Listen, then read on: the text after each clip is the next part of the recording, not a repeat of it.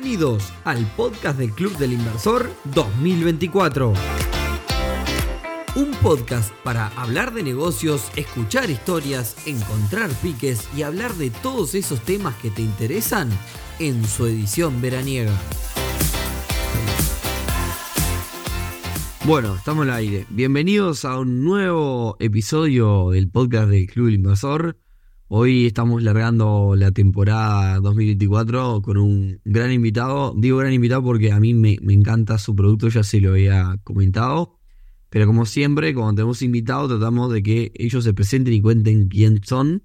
Así que no voy a decir ni su nombre, voy a dejar que el invitado se presente y cuente quién es. Eh, y bueno, este, y, y qué haces. Y vamos a ir arrancando cronológicamente como todo comenzó. Así que bienvenido, muchas gracias por participar y contar a la gente quién sos.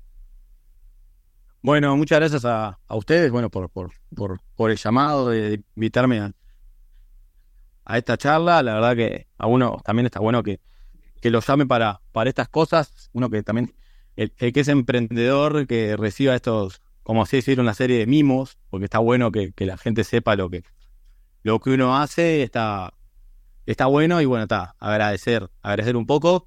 Bueno, mi nombre es Matías Larrañaga, yo soy socio fundador, lo que es hoy en día es Juana la Loca.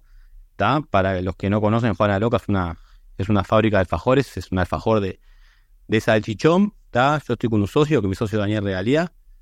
Juntos salimos hace, hace cuatro años eh, con este proyecto que arrancó venta de alfajores mediante Instagram.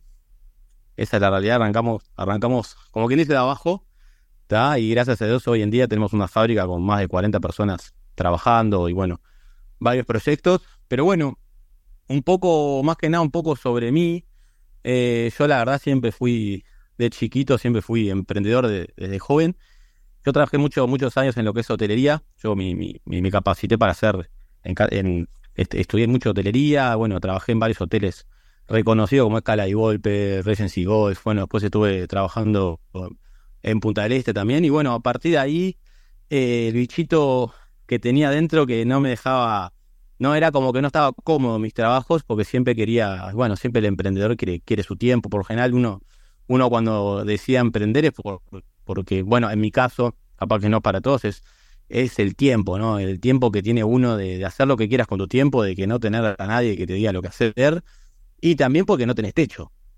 Esa es una realidad. Hoy en día, un trabajo, un trabajo que sos a, sueldo, capaz que ya hace un momento, a cierta edad o cierto, cierto desempeño en tu trabajo, que ya tenés un techo.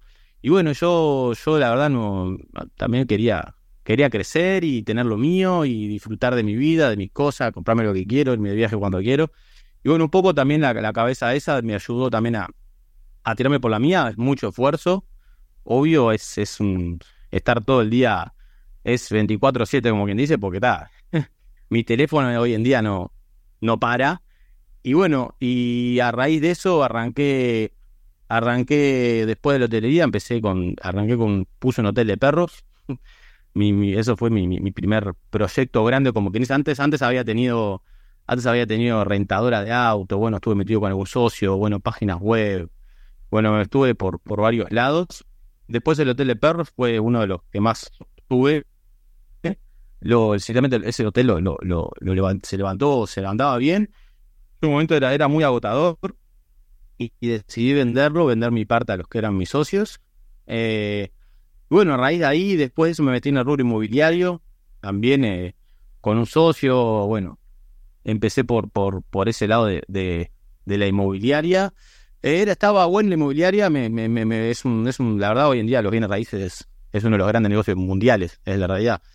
Pero era como una, una montaña rusa de emociones, como quien dice, ¿viste? Porque, porque nunca, nunca, nunca tenías una estabilidad financiera 100%. Y bueno, era algo también como que no me, nunca me, me, terminó de cerrar, no me, no me, me, si bien me, me, me revolvía bien en el rubro, pero no era algo como que nunca le encontraba la vuelta y, y era muy desgastante también a, agotador porque por, por bueno, bueno, los, inmobiliarios sabrán del tema. Y bueno, a partir de ahí eh, yo me encontré con, con mi socio, con, con Dani, que, que es mi socio. Y bueno, empezamos a hablar y salió el alfajor de salchichón, alfajor de salchichón y fue como que me... Eso, eso te iba a preguntar, ¿por, qué? Por qué ah, o sea, cuando uno arranca con, con, un producto tan de, digamos, de nicho dentro de, o sea, ¿alguien tenía una receta, alguien sabía cocinar o algo? O ¿Cómo fue? Claro, yo, yo a Dani, mi socio, me lo encuentro en un cumpleaños, que es eh, justo la mujer, es amiga de mi mujer, y me lo encuentro en un cumpleaños y empezamos a hablar que la hermana hacía alfajores salchichón y, y él y él arrancaba quería arrancar a, emprender algo de, algo con ese rubro y fue como que me que me nubló además me acuerdo me acuerdo que estaba mi mujer al lado y, y me ella, ella ya me conocía y sabía que yo ya me estaba metiendo y, y, decía y una me vino me dice, por favor, no me rompa los huevos, como diciendo, no, otra vez no, porque yo, seguía buscando cosas para, para meterme, ¿viste? No era como que no era un sinfín. Y me miró, me acuerdo, y me dijo, por favor, no. Y tal, y ahí fue como que se metió la idea en la cabeza. Y a la semana llamé a Daniel, a mi socio, y le dije, oh, tenemos que hacerlo ya. Vamos a hacer esto vamos a, bueno, vamos a arrancar la forma industrial. Bueno, ahí se, empezamos a, contactar con, bueno, con, con, los químicos para, para hacer la fórmula, porque hoy si vos te puedes pensar la fórmula, la fórmula es, es, eh, es, en góndola, pero o yo por ejemplo el frío. Entonces era una gran disyuntiva que, que yo tenía de decir, ¿qué hacemos? Salimos con frío, salimos a, a, góndola, y bueno, sabíamos que el nicho del frío era muy, era, era un nicho que no, que no tenía mucha, no, era, no iba a ser muy masivo. No iba a ser muy masivo. Entonces, bueno, se decidió salir en góndola. Y bueno, literalmente desde que nos juntamos a que yo le hice una propuesta, él iba un poco con la idea, yo después ahí se debía el tema de, lo económico, eh, yo le fui con una propuesta y a partir de que salimos ahí a que se arrancó con, con el alfajor, estuvimos un año, un año literal en, lograr realizar la fórmula Después buscar una fábrica que lo haga, que no, no, no era sencillo porque era un producto innovador, no, no existía prácticamente. Entré un alfajor bastante complicado de hacer porque era un proceso, era mucha mano de obra, mano de obra hombre, como quien dice. Eh, no, era, no, no había mucha maquinaria. Y, bueno, y a partir de, bueno, estuvimos un año entre los registros, apertura de empresa, buscar planta, buscar fórmula. Eh, bueno, llegó un momento que logramos salieron por Instagram, o sea, por más que estaban todos formalizados, arrancaron por redes. Ya, arrancamos por las redes, eh, estábamos en la Daniel haciendo alfajores y, y, salimos eh, a, probar un poco el mercado y vimos que realmente funcionaba. Y bueno, está, y nos quisimos tirar al agua y está, bueno, y en ese proceso en las redes había mucho pedido. Bueno, había, la verdad que estaba, estaba bueno el, el, el, proceso ese de, de, bueno, la gente que, que, yo, por ejemplo, cuando escuché el nombre, de, es, te puedes pensar de algo tan tradicional como esa decisión en Uruguay, que no haya existido el alfajor, era como, no sé, era, era, era raro, y cómo estaba por eso. Entonces fue como que me, a mí me, ese nombre, el alfajor de salchichón, me quedó grabado y me acuerdo del, momento exacto. Y bueno, está, arrancamos Instagram después y bueno, después como les comentaba, eh, estuvimos un año literalmente en salir a la cancha con el primer alfajor. Aparte nosotros cuando arrancamos, el primer alfajor no era el packaging amarillo chillón que está hoy en día del desayuno, era mitad transparente y mitad bordó. Y también era como que no era muy bien recibido en, en, el mercado, porque era pasaba desapercibido, no, no se donaba, los, los free shop no nos exigían que esté tapado el producto, bueno, muchos, muchas, muchas, muchos, muchos, muchos obstáculos, que bueno, también a veces es, es desmotivante un poco porque porque ta, eh, arrancás con un proyecto que llegaste un año, salís a la calle y no notás que, que es como lo pensamos, ¿viste? A veces decís, vos, con esto rompemos todo y cuando caes decís, pa, ¿qué pasó? No era, no era como lo esperaba. Y bueno, ahí a país. ¿Hola? Sí, sí, te escucho. Ah, y a partir de ahí eh, vino la pandemia. Pa, ahí fue como que dijimos, la puta madre, no, no, no puede ser. Eh, y bueno, vino la pandemia y nuestro, realmente nuestro canal de, nuestro, no, perdón, antes de eso ya habíamos cambiado lo que es el packaging amarillo, que hoy en día hicimos una estrategia un poco de cambiar, de, dar una, cambiada de cara al alfajor y salimos con este amarillo chillón que hoy es el, el, alfajor, el alfajor de, bueno, el, el, alfajor de nuestro que es un amarillo chillón. después, justo cuando salimos también, ahora que me acuerdo, nos llamaron de Peñarol enseguida al instante, porque era, era amarillo y negro, entonces, y bueno, está, pero fue un tema de, de estrategia, no, no, podíamos hacer, no podíamos hacer eso. Y bueno, y después de ahí vino la pandemia y ahí con, con Dani nos miramos y decía, porque nuestro, nuestro principal eh, vendedor, nuestros principales compradores eran, por ejemplo, los Kinko, eh, todo lo que son de esos puntos de venta que están estratégicamente al lado de un colegio o al lado de una parada ómnibus. Y entonces no había colegio, no había, no había transporte público y fue como que la venta bajó y ahí empezamos a, a, revolvernos, incluso empezamos a armar una distribuidora. Porque está, porque no, no, no, no, no, no, no, no veíamos que, que eh, era como que la pandemia no se vendía, teníamos acuerdo llegar a la oficina, antes estábamos en un, en un garage, y llegamos al garage y estaba lleno de cajas por todos lados que no se vendía, y la, impotencia de, de, ver como eso, como porque la alfajor aparte es, es de vida, vida corta, tiene máximo 60 días. Y ver todas esas cajas y decir, no se vende, no se vende, decimos la puta madre, ¿cómo vamos a para vender esto? Y bueno, y ahí empezamos a mechar, hablamos con una distribuidora, empezamos a mechar, me acuerdo, los caramelos, eh, había de todo, bueno, estábamos entregando todo el día sin parar. Encima la, fábrica que, lo hacía ahí era en San Carlos. Entonces entregábamos, después de noche íbamos a buscar alfajores, después al otro día entregar, era, todo el día eh, eh, estar en, esa y, y, y no bajar los brazos, porque sabes que si bajas los brazos ahí, eh, el perdés y tal, todo, todo el esfuerzo que se había hecho de, de antemano.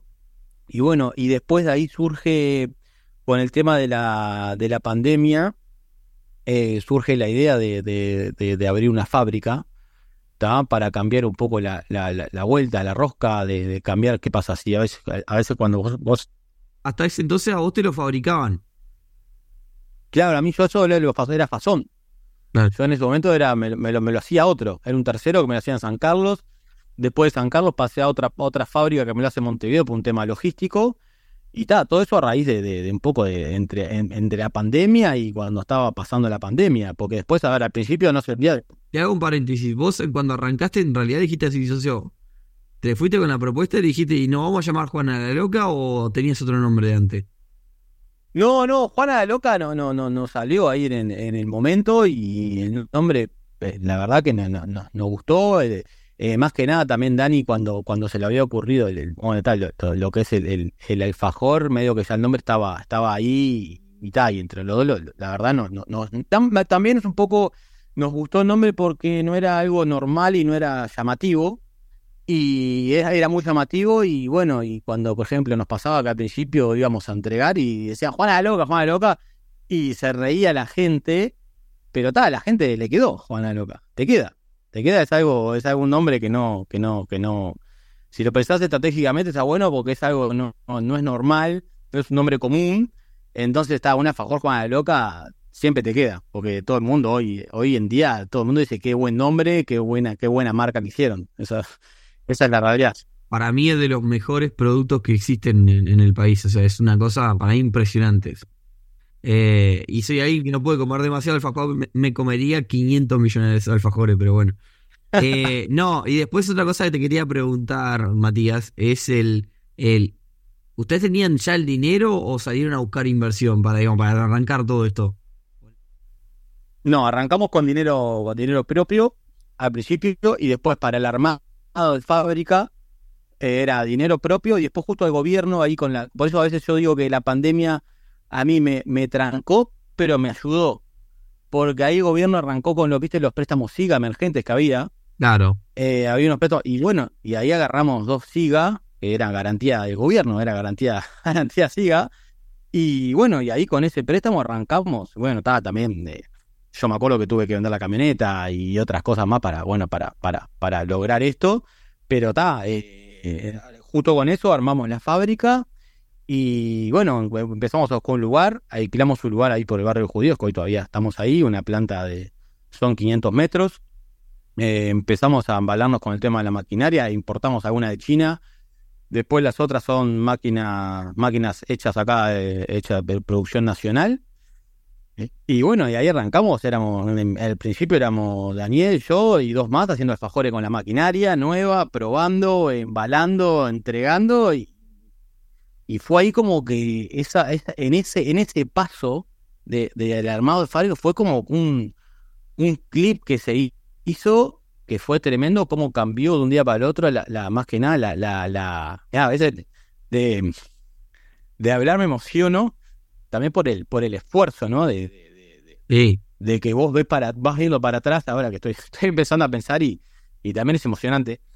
Y fue el, el, cambio que se hizo desde el momento que funcionamos hasta, que abrimos la fábrica, fue, fue tremendo como ir a, partir de ahí hicimos un cambio en cuanto a la propuesta comercial que teníamos para los distribuidores, empezamos a abarcar gran parte del país con distribuidores, todo, y en un momento eran pedidos, pedidos, pedidos, pedidos, a veces no dábamos abasto, y ahí fue cuando empezamos a contratar gente, a contratar gente de producción, bueno, pues todo, después, como cualquier empresa va creciendo, administración, ya está, no damos abasto, bueno, contratamos un contador, contratamos administrativos, después contratamos, ahora estamos con que contraté un encargado comercial. Entonces vas, vas creciendo, vas creciendo y también la parte está buena eh, que también que, a veces que a veces un, un emprendedor eh, se piensa que eh, haciendo uno como también como emprendedor o como dueño de, de empresa, se piensa que no, que 100% yo tengo que dependen de mí, que si yo no lo hago no se puede hacer. Y no, también está en uno saber delegar, saber delegar, porque a veces, a, mí me pasó en lo personal, que yo hoy en día tengo 30, 38 años, ¿está? Y yo contraté a un, ahora encargado comercial a otro chico que es más chico, pero vienen con otra cabeza, ¿viste? Entonces, capaz que también delegando es importante para ayudarte a vos, a también vienen con otra cabeza, puede ser en algunos aspectos hasta, hasta tener más ideas que vos y, mejorarte el producto. Y fue así, y por eso hay, hay empresas también que siempre se quedan estancadas porque el dueño hace desde pagar los sueldos, ir a hacer, hacer de cadete, hacer esto, y hay que saber también de eso a, modo personal, ¿no? De lo que yo viví, cada uno hace, hace lo que quiere, pero es un consejo que, a mí me pasó en mi, mi manera de, pensar, de que hay que delegar para, crecer, porque es la única forma, porque si no vas a ser, pones un negocio, pones una empresa, pones lo que sea para ser un esclavo de tu empresa. Y no es la idea. Si, vos tenés que ser empresario, el empresario por lo general es el que toma decisiones. Entonces, eh, eh, bueno, eh, tenés que, tenés que lo, yo quise lograr eso y está, y de verdad se, está logrando, por suerte, entonces lo, estamos haciendo bien y, y también damos fuente, fuente de trabajo a gente, que, está bueno también, ¿no? Vos sabés, Matías, que este es un, es un podcast de inversión y, y siempre manifestamos que mm, eh, al, invertir en negocios se invierte dinero, vos contaste que vos vendiste la camioneta, sacaste dos préstamos y demás, eh, y se invierte tiempo, digamos, son las dos, las dos variables que uno, que vos y vos estás contando una historia de, de, de, mucho sacrificio que la gente cuando compra el producto no tiene ni idea que atrás de ese producto hay horas, horas, hay cariño, hay, hay familia que, que también, que, que, se ve golpeada, desde el punto de vista de que, de que, de que digamos, el, el, exceso de sacrificio eh, hace que toda, toda lo que rodea a la emprendedora o emprendedor también este, se ve, sobre todo en una primera etapa de este, de este tipo de proyectos, se ve, me imagino que te debe haber también costado, eh, digamos, quitarle horas a, la familia en, su momento, digamos, cuando estás arrancando y demás, que estás en la locura y demás.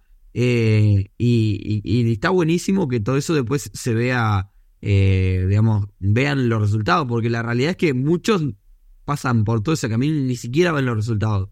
Por eso siempre decimos que eh, este camino eh, en realidad tiene muchas satisfacciones y por eso al final del día esto es una historia de éxito, pero también este, digamos, es el camino más difícil porque puede salir mal. Es más, en la mayoría de los casos sale mal. Vos contaste un montón de proyectos que quedaron por el camino hasta que llegaste a este, digamos.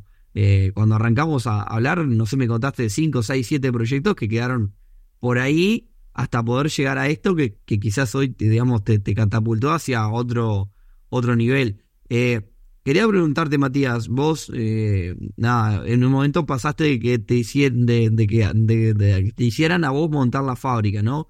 ¿Eso llevó una nueva inversión? ¿Cómo fue esa etapa de arrancar una fábrica de cero vos?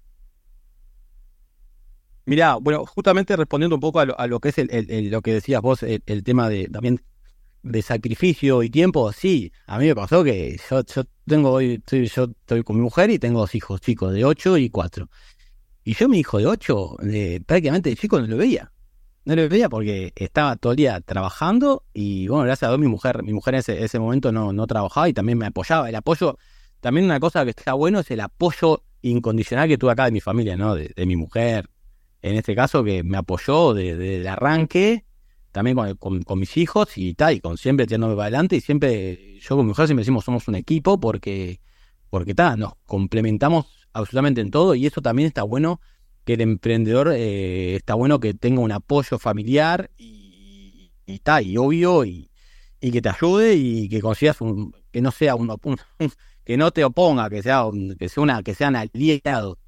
Y también el tiempo, estaba todo el día el sacrificio, tiempo, yo estaba todo el día laburando y tal, y sabía que iba a llegar acá y por suerte iba a tener un, una almohada donde, donde acostarme y, un pecho a veces donde así que te frustras las cosas y bueno, saber con quién hablar y, y, lidiar con, bueno, con esas cosas, ¿no? Que, uno tiene a veces de, fracaso o no fracaso o cómo estuvo el día y bueno, eso está bueno. A mí en lo personal eh, me sentí muy apoyado con mi mujer, le se lo iba agradeciendo. Y, y, con respecto a lo que es la, la inversión de la fábrica, sí, eh, fue por eso yo te, comentaba lo más que nada los préstamos sí, estos de gobierno, que, que, gracias a esos préstamos pudimos, pudimos montar también la fábrica con la compra maquinaria, la compra, bueno, y también eh, un presupuesto diario para lo que es, nosotros teníamos que comprar todo lo que es el packaging del alfajor. Fíjate que vos el packaging es el alfajor, después ese alfajor va en una caja, es un display de 10, y esa caja va en un máster que son de 10 display, o sea, en una caja grande. Entonces, tenés que estar comprando tres cosas para vender el, producto final, que es el alfajor. Entonces también es, es, un tema, también va en tema financiero. Vos tenés que comprar mucho packaging y cobrarlo, y después a veces lo cobrás a, los 90 días, como te pagan las cadenas, o más. Entonces también tenés que tener, eh, eh, tenés que estar ahí también pensando a futuro, ¿no?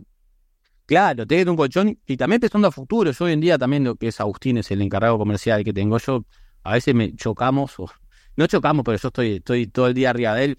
Vos hagan, hagan lo que es el, el canalicen las ventas, presupuesten, esperen que, que manden que manden de acá a dos semanas por menos, porque a veces los distribuidores se piensan que, que, que, en la fábrica soplar y hacer botella. Entonces te piden un pedido, no sé, de 40, no sé, de, de 5.000 alfajores de un día para el otro. Entonces está, obvio que, que, hay, pero el tema que si todos te piden así es imposible. Entonces hay que tener también un orden en el tema de, ventas que, que, bueno, eso también se, se, está, se está analizando. Pero, pero lo que voy es, es que, que bueno, que es hay que ser bien ordenado también para, para, también para, como vos decías, yo cuando arranqué con muchos proyectos quedaron por el camino porque no, no le veía potencial y también uno a veces se desmotiva y lo va dejando y o, hay mucha competencia o tampoco están uno a veces que no lo sabe manejar. Entonces uno tiene que saber qué hacer ante, ante, ante, ante eso. Eh, y también está, está la, la el feedback que te puede dar la gente, ¿no? Si lo acepta o no. Por suerte también eh, el producto nuestro es un productazo. Esa es la realidad y también ayudó que sea un productazo. Entonces, pero está, a veces, mucha gente a veces... Sí. Que no sé si era contigo que hablábamos, pero vos podés tener un productazo. En tu caso, no lo dudo. O sea, no, no, no lo estoy diciendo por publicidad, me, me encanta el producto. Pero sí, si no tenés atrás del productazo un negocio, es lo mismo que la nada. Te dura poco y nada. Entonces, eh, al final del día tenés que construir un negocio, podés, podés no tener un productazo y tener un buen producto, o sea, no, no tiene por qué ser el mejor del país, pero si es bueno, lo importante al final del día es que haya atrás un negocio. O sea, el producto tiene que ser de la mitad para arriba como para que se venda. Ahora, el negocio tiene que existir realmente, si no, no hay, no hay, no hay ni producto, ni productazo, ni nada. Ahora, obviamente que si el producto es malo, las ventas no van a, no van a, por más que tengas el mejor negocio, las ventas no, no te van a acompañar. Pero, pero siempre es importante el negocio, siempre es importante la parte financiera y sobre todo el orden, que es una de las cosas que siempre destacamos. Una cosa que te quería preguntar, ¿en qué momento, digamos, vos arrancaste hace 4 o 5 años, me dijiste, ¿en qué momento te diste cuenta de, bueno, ya subí un escalón y me parece que ya la, no, sé si la, palabra la pegamos, pero llegué a un lugar donde me parece que esto va, va a ir solo para arriba.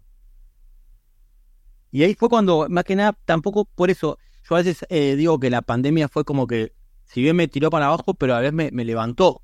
Fue como que en ese año fue como que subí, bajé al instante, porque yo cuando arrancó la pandemia, eh, bueno, arrancó todo eso de lo comentaba la distribuidora, y a partir de ahí no era que se había disparado la venta con la pandemia. No, fue la, la oportunidad de, de, ver una, de, de, poder tener una planta nuestra, un, un, negocio, como bien lo decís atrás. Pues nosotros decíamos, pues si seguimos fasoneando, tampoco teníamos el control de calidad del alfajor, era como que estábamos, éramos como que éramos un fasón y ta, lo pedíamos y era, era jugar y cobrar, más que nada. Y ta, pero ta, obvio que tenías que hacer toda la parte, la parte comercial y todo eso, pero también perdías un poco la calidad. Entonces, nosotros en ese momento dijimos, no queríamos fasonar, queríamos la fábrica, queríamos hacer la fábrica nuestra, porque ahí sabíamos que iba a ser otra motivación, iba a ser otro, otro cariño al alfajor, a la marca. Y ahí fue cuando, bueno, decidimos poner la fábrica y ahí fue cuando cambió todo para nosotros. Fue por la, poner la fábrica nosotros no, nos cambió de, un día para el otro porque, bueno, arrancamos, la producción era nuestra, era nuestra propia producción, podemos sacar todo el producto que querramos sin, sin que te pongan un techo, sin que te traigan la producción. Nosotros, por ejemplo, en la última planta que, que, que estuvimos fue la de San Carlos, yo ahí, ahí justo habíamos entrado en Tata, y Tata nos empezaba a pedir, a pedir, a pedir, y la planta nos decía, che, no podemos dar abasto, no, no podemos entregarle. Y era como que no, no podíamos vender a Tata. Entonces era como que tenías un techo. ¿Viste? Entonces también eso también motivó un poco a decir, che, vamos a ponerle nuestro y no tenemos techo y vamos a producir lo que querramos y le vamos a entregar a quien querramos y manejás vos 100%, sos dueños 100% de tu negocio. Esa, esa es la realidad. Y bueno, y, y también un poco eh, volviendo al, al, al al emprendedor, ¿no? Que yo me gusta destacarlo bastante. También quiero hacer un paréntesis que a mí, a mí me pasó en lo personal, eh, fue que, que no te dejes a veces, la gente, mucha gente se deja llevar por el que dirán, ¿está? O por lo que piensan los demás, o porque tu pro. A mí, por ejemplo, en mi caso me decía, yo lo comentaba así con, con familiares, amigos, y me decían, alfajores, vos estás mal de la cabeza, hay 200, no te metas ahí. Y uno uno va escuchando consejos, ¿no? Va escuchando afuera y, vas, vas recibiendo esos. Y en un momento, me acuerdo patente que fui a, la tienda inglesa, la creo, y fui a la góndola de Fajores. Yo decía, uh, ¿cómo, ¿cómo carajo voy a hacer para entrar acá? Cuando había millones de marcas de portezuelo, de todas las marcas grandes, de lo que quiera. Y ahí fue como que te desmotivaba un poco. Y a los años fuimos el, somos el alfajor más rentable de tienda inglesa, estamos en todas las cadenas, Grupo Disco ahora nos, nos, nos va a dar un premio por, por, el, por el producto eh, por el producto revelación. Entonces son esas cosas que decís que, que uno, que no se deje guiar tampoco por el que diría. Si vos estás enfocado en que tu producto va a andar y le tenés fe y tenés la capacidad para hacerlo y le vas a meter todo el mundo sin importar que sea sábado, domingo, lunes, martes, que sean las 2 de la mañana. Al principio es así, si vos querés poner algo, lo tenés que elaborar vos y después sí, después viene el disfrute. Pero al principio es, ese esfuerzo puro. Entonces, más que nada, eh, quería dar este mensaje a, los jóvenes emprendedores, a, los que van a emprender, que, que, no se achiquen ante, ante circunstancias y que si ustedes creen que su producto va a andar, va a andar sin importar lo que pienso lo demás, sin pedir consejo, no pidan mucho consejo a gente, porque la gente a veces te va a decir, no lo hagas por esto, por, por lo otro. Entonces, si vos estás enfocado en que tu negocio va a andar, dale para adelante. Quería hacer ese paréntesis. No, no, Está, está, está perfecto. Eh, lo que yo te preguntaba hoy, bueno, entonces en el proceso en ningún momento es, importantísimo eso también. No saliste a buscar inversión en ningún momento. Siempre fuiste haciendo lo que llaman bootstrapping, digamos, solo, solo. Fuimos siempre nosotros. En su momento lo hablamos con Dani de, que estábamos medio, medio, medio, medio trancados, que va a buscar una, una pata financiera y, no, dijimos, no, esto lo vamos a sacar a flote y, está obvio con ayuda de los bancos, con hoy en día, gracias a Dios, con, los bancos también nos ayudan a las líneas de crédito, líneas de descuento, bueno, vales, eh, todas esas cosas que, cualquier empresa lo va, lo va, lo va teniendo y, gracias a Dios hoy somos una, empresa que, que, que, que, que, estamos bien financieramente, bueno, la verdad está, está, somos líderes en el sector artesanal, entonces nos estamos bancando solo nosotros, sin, sin ayuda de, un tercero, como quien dice. Solo los bancos, ¿no? Y me contabas antes de arrancar a grabar que eh, estás comenzando en Argentina. Y ahora, bueno, esto estamos, lo que hicimos fue vender una licencia de, de marca para Argentina y Paraguay. Eh, eso quiere decir que van estamos armando la fábrica en Gualeguaychú en ese momento. Eh, lo que son los inversores de allá la están armando y nosotros lo que hacemos es le damos, o sea, se va a replicar lo que es Juana de Loco Uruguay en Argentina y en Paraguay. Se está armando la fábrica en Gualeguaychú. ¿Y ahí cómo, fue ese contacto con, digamos, con inversores? O sea, ¿cómo te llegaron propuestas? ¿Vos saliste a mandar propuestas? ¿Cómo fue la cosa ahí? No, nosotros, ¿qué pasa? Como sabemos que acá en Uruguay, el, eh, todo lo que es productos masivos o algo, pues acá en Uruguay somos 3 millones. Sinceramente, vas a llegar a un, un momento que llego hasta acá y no voy a vender más, porque es así, a no ser que, te empieces a ir para afuera.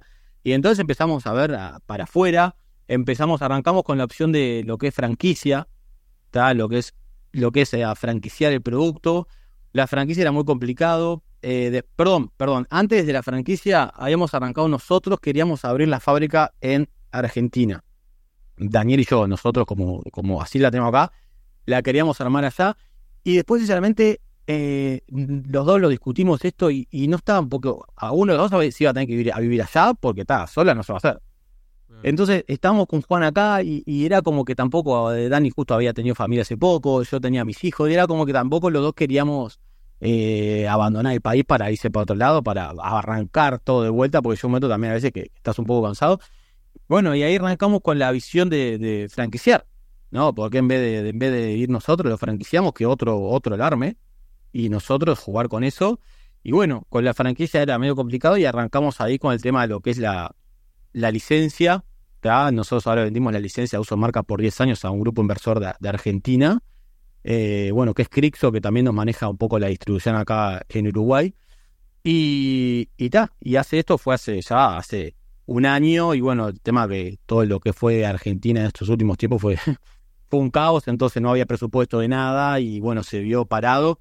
Pero ahora ya se está terminando la fábrica, y bueno, si todo sale bien, ya ahora en marzo ya, en marzo ahí ya arrancamos con la venta de alfajores allá. Bien.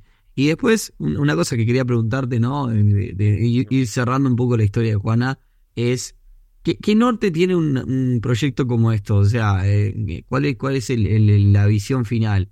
¿Vendo, lo dejo en piloto automático, lo, pongo en todo el mundo? Eh, ¿cuál, es para adelante? ¿Qué, qué, qué es lo que ves? Hoy mi visión con Juana Loca Ah, es explotarlo lo más que pueda, porque ahora con esto de la franquicia tengo propuestas de Chile, de México, la verdad, hay muchas propuestas de otros países para hacer lo que hice en Argentina, pero también nosotros estamos aguantándola un poquito porque queremos ver cómo, cómo explota en Argentina, porque está cada país nuevo es, es la verdad que es un, es un laburo, es, mucho laburo, mucho estrés, mucho, mucho, mucha cosa que hay que hacer, contratos, convenios, por ejemplo, el contrato con Argentina, para de Argentina estuvimos de 10 de la mañana a 7 de la tarde, son hojas y hojas y hojas y hojas. Entonces es mucho, mucho, mucho tiempo que requiere todas esas cosas. Entonces dijimos, vamos a esperar cómo va con Argentina, porque si te mandan, si te andan a Argentina, que es la capital del alfajor, ya lo de, incluso de Argentina lo podemos mandar para otros países. Entonces, bueno, estamos, estamos un poco viendo eso, pero respecto a, tu pregunta, la visión nuestra es hacer una marca mundial. Esa es la realidad. Lográs una marca mundial. Que represente al Uruguay, porque como decía vos al, inicio de la conversación, el, el, el, el alfajor salchichón es un es representativo de, de, acá, o sea, este, es una, es una marca país, digamos. Exacto.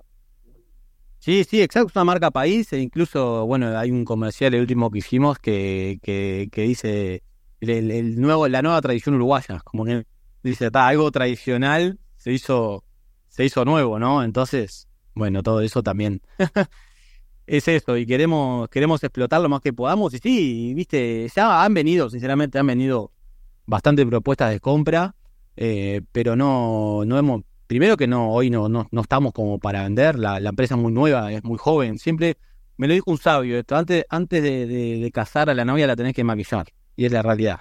Entonces, entonces estamos en, eh, para casarla, la estamos, la estamos bien eh, explotando lo más que se pueda, y bueno, y después, después cuando, cuando sea el momento se decidirá, porque capaz que en un, en un momento no, no sé, no, ni show hoy en día no, en lo personal no, no tengo ese, eso, eso pensado. Pero nunca sabes, ¿viste?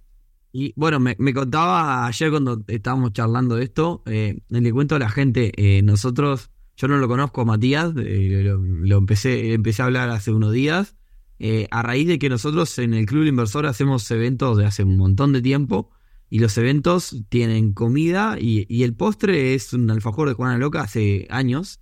Y, bueno, me parecía que, estaba bueno contactarlo, por lo menos para, para felicitarlo. Y después se nos ocurrió invitarlo para, para este podcast. Pero me contaba que ya estás iniciando con alguna otra actividad en otros rubros también. O sea, eh, no, no, no, no, el, digamos, la inquietud no, no, no. Digamos, quisiste emular esto en otro, en otro rubro también. Sí, es lo, es lo que tiene el, el, emprendedor, ¿no? Que uno no, está quieto, siempre es como que estás estable en algo y buscas complicártela con otra cosa, ¿no?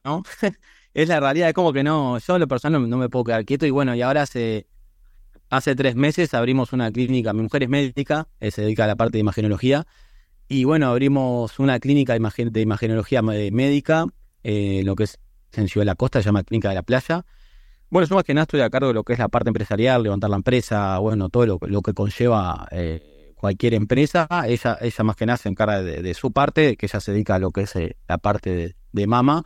Pero está, volviendo al tema, es un mundo nuevo para mí, del cual me especialicé antes, antes de, abrir esto, obvio, investigué, eh, bueno, empecé a averiguar, ahora obvio que, lleva su tiempo porque la medicina es, es, es, un, es, un, es un mundo aparte, es el real. Yo si bien mi padre era médico, yo, solo lo viví muy de chico, viste, el mundo de la medicina. E incluso yo, de chico también quería ser médico, nada que ver. Yo hice, hice hasta sexto medicina, me acuerdo, pues, nada que ver.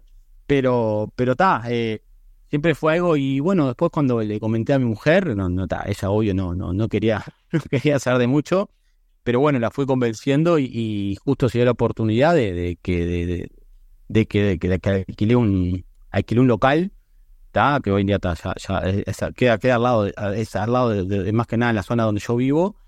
Y, bueno, y arrancamos con eso, empezamos a compramos los equipos, que es un ecógrafo, bueno, ambientamos lo que es la clínica.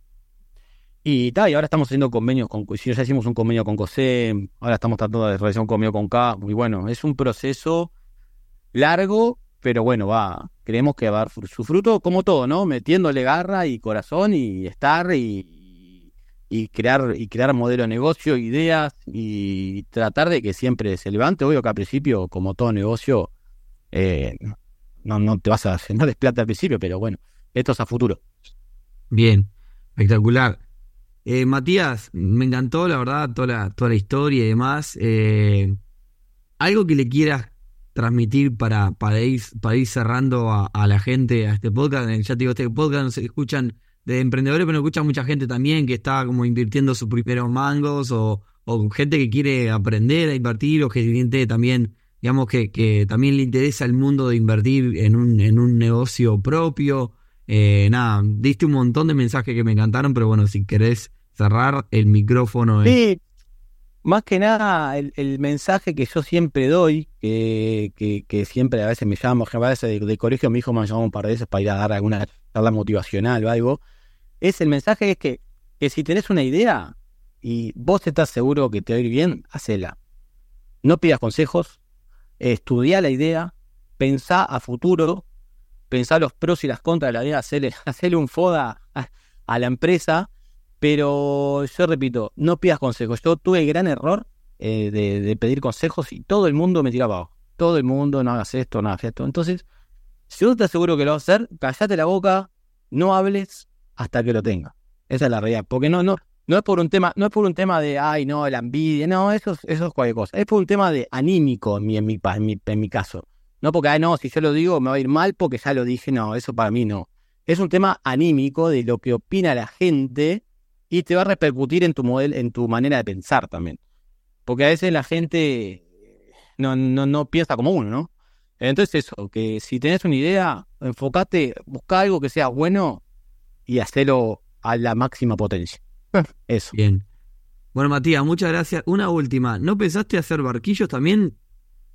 Y bueno, ahora estamos con dos productos nuevos. Ahora justo sacamos lo que es una, una nutellana. Se llama, es una, es como vendría a ser la, la, Nutella, pero nutellana de, Juana la Loca.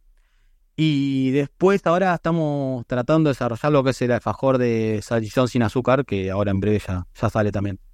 Eso, novedades. Bueno, bien, bueno, bien. Y barquillo, vamos a sacar uno ahora sin gluten. Sale uno sin gluten también, barquillo. Bueno, vamos, vamos arriba, Juan Loca, la verdad. Ojalá sigan creciendo. Eh, felicitaciones nuevamente por el producto. Lo único malo de Juana Loca es que no se pueden comer 400 alfajores porque. no, te, ¿sabes qué? es, una bomba. pero, te, pero, pero la verdad que nada. Eh, muchísimas gracias, Matías. Nos estaremos viendo en algún momento. Igual tomaré un café, charlaremos un montón de cosas. Muchas gracias a ustedes por el llamado y por bueno por escucharme. Y la verdad, excelente todo lo que hacen también para el apoyo con emprendedores y bueno, que la gente se anime. Que la gente se anime a emprender, que es lo más lindo que hay. Vamos arriba, muchísimas gracias Matías y gracias a todos por habernos escuchado hasta acá. Eh, los esperamos en un nuevo episodio el próximo viernes, en un nuevo episodio del podcast del Club Inversor. Muy buen fin de semana para todos. Chau chau.